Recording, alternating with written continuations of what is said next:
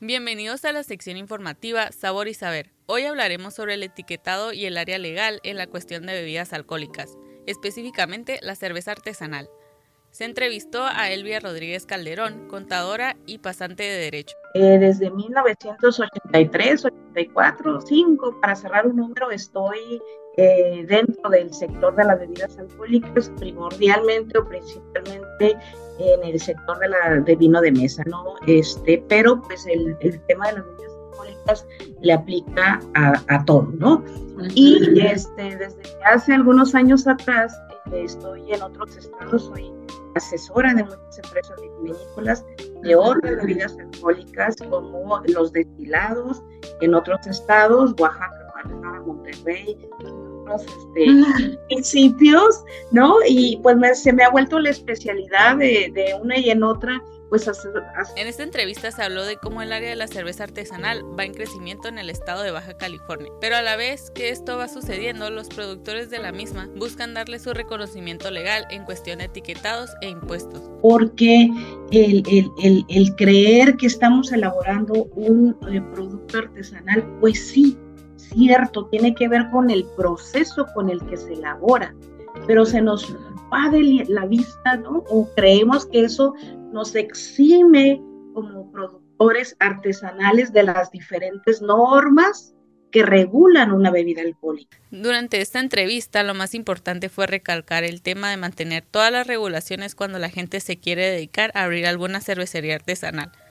Como lo menciona una experta en el tema, debido a que este es un proceso el cual se puede hacer hasta en la cocina de tu casa, normalmente las personas que inician con estos negocios, sus principios no son tan formales hasta después que se dan cuenta que su emprendimiento está teniendo éxito. La y la tasa, pues, es la 10, impuestos del caso de Pues primero que nada, como cualquier empresario pequeño, grande, medio, tenemos que buscar y ver ¿no?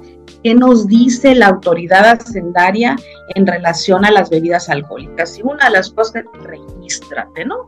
Ahí es donde empieza el tema, porque nos da una gran lista de posibilidades y por ahí la cerveza queda acotada en dos, si comercializas o produces y vendes la cerveza o la bebida alcohólica, y de ahí se desprende pues qué tasa de impuestos te, aplica, quiénes este, están exentos o quienes no, o, algunos otros para. En esta entrevista se rescató que claramente el proceso legal que necesita un productor de cerveza artesanal es muy complejo, que hasta incluso se necesitan cosas como el MIA, que es el Manifiesto de Impacto Ambiental, el cual es un estudio que se requiere para producir. Este estatal.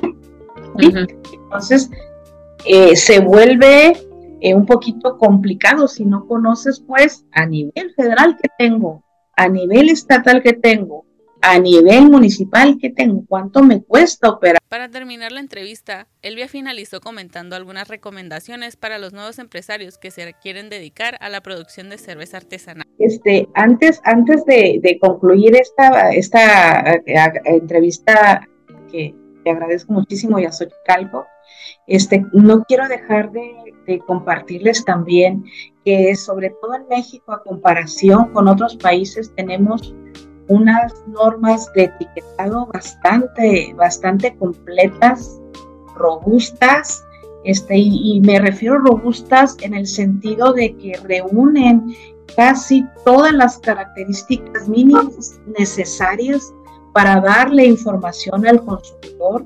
Estamos regulados por las, NMX, que también son normas mexicanas voluntarias, ¿no? promovidas por la Secretaría de Comunicación y por otros este, organismos y la, evolución tecnológica también está a punto, digo, está a punto porque está por ahí con nuestros eh, eh, representantes eh, y, puede que se publiquen en, en, mucho tiempo, que podamos incorporar o se puedan incorporar, como se está haciendo para otros temas, los QR, ¿no?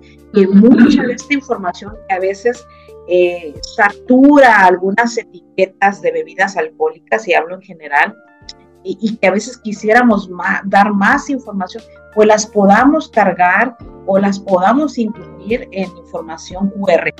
Informa para Baja Bytes, Dania Cázares.